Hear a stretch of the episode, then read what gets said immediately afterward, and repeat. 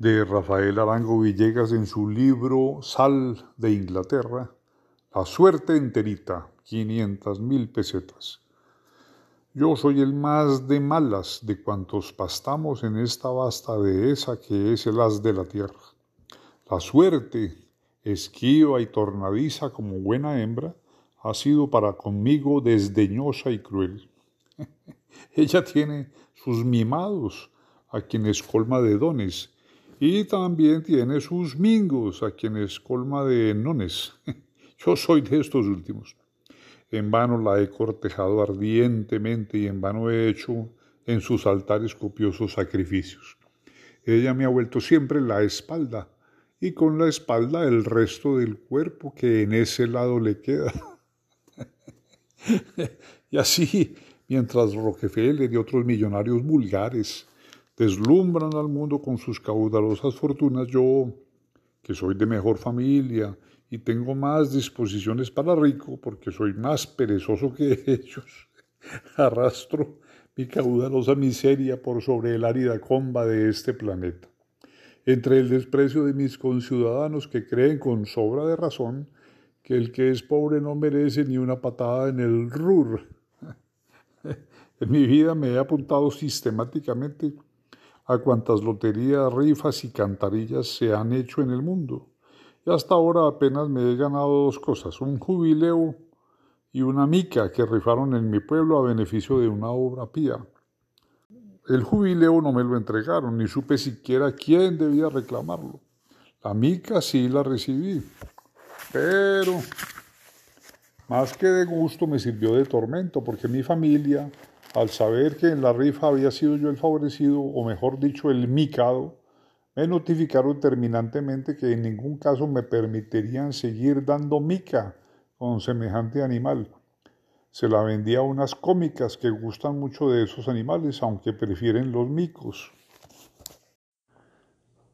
Fuera de esto me gané también el sorteo militar y me tuvieron casi seis meses aprendiendo a manejar el Remington, o sea, seis meses en la escuela Remington. no pude seguir en la milicia y fue una lástima porque de haber seguido hoy sería un general insigne, prudente y moderado en el combate, pero indomable e invicto en el saqueo y capaz yo solo de hacer prisioneras cuatrocientas mulas con una yarda de lazo. Eh, pero sigo creyendo que la suerte me reserva una sorpresa agradable y no pierdo las esperanzas de ganarme un premio de lotería. Todos los lunes voy donde Santander del Norte, que es Jorge, porque Juan queda más hacia el sur, y le compro un billete para el sorteo del día.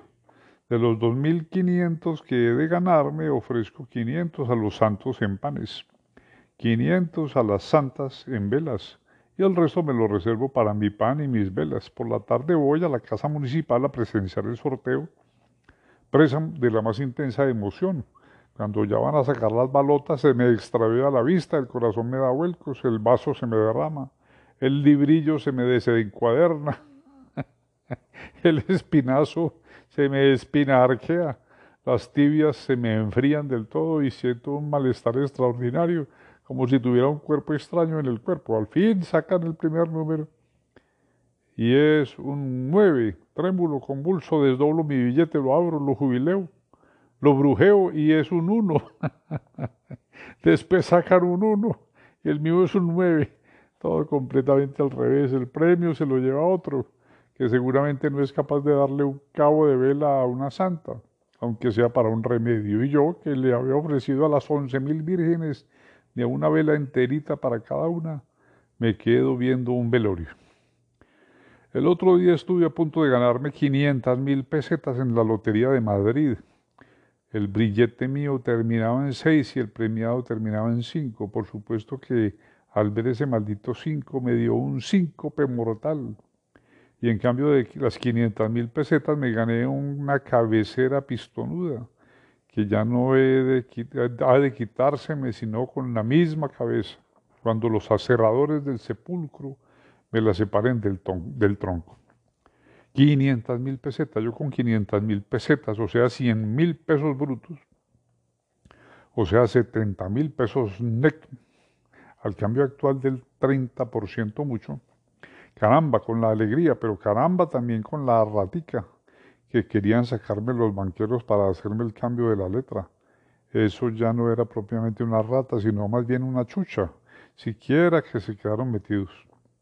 Lo que hubiera hecho yo con 500 mil pesetas, este pobre mundo, con ser un poquito espacioso y cómodo, me hubiera resultado como un mangoncito pelado para una vaca ladrona, que mira los cogollos de un micay verdecito a través de las cañas de una talanquera de guadua. Haría 50 portillos en cada metro cuadrado, y tendría mi Dios que atravesarme una guadua en los cachos y ponerme el garabato en el pescuezo para que no me le pasara al otro planeta. y así todo el día menos pensado, me encontraba en Marte o en Venus con la talanquera de Ruana y una puerta de golpe en los cachos.